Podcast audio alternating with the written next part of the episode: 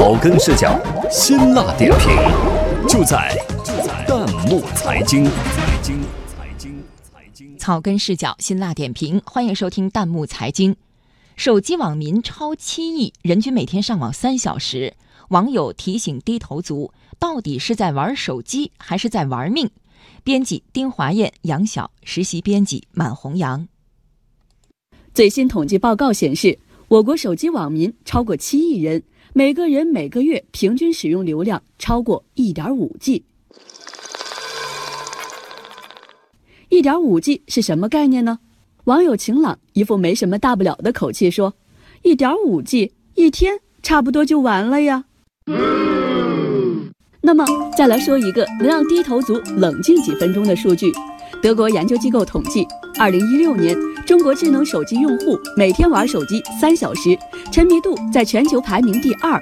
来自腾讯的数据显示，仅微信一项就有半数用户每天使用长达一个半小时。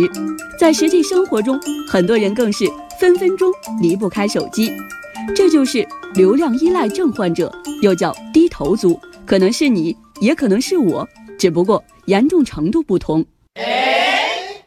网友螃蟹咖说：“网上说人均一点五 G，我简直超平均水平十倍了，刷起手机根本停不下来。”而网友蓝天说自己没有流量不能活，乘豪华游轮旅游，公海上没有手机信号，感觉像被世界抛弃了。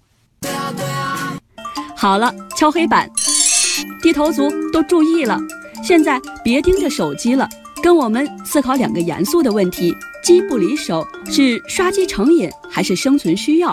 低头族的你，生活更美好还是更焦虑了？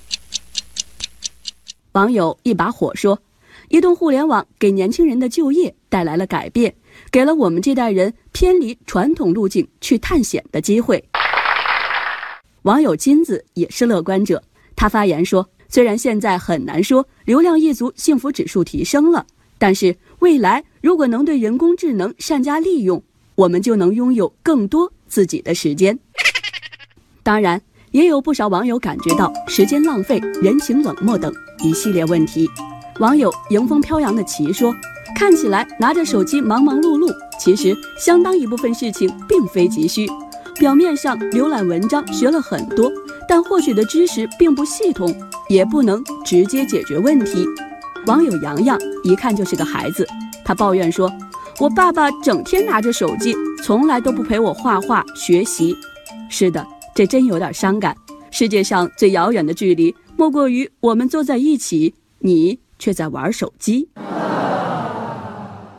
看起来是企业招聘负责人的网友老猫说：“感觉这几年招的实习生，特别是九零后，在情商、情感表达等方面还是有欠缺。”本人和朋友圈里高颜值、高智商的那个他差别比较大。网友众说纷纭，是方便了生活，还是疏远了情感？我们要做的就是把握好尺度。就像网友豪翔说的那样，移动互联的飞速发展不可逆转，除了迎接它、正视它，还要有反思能力。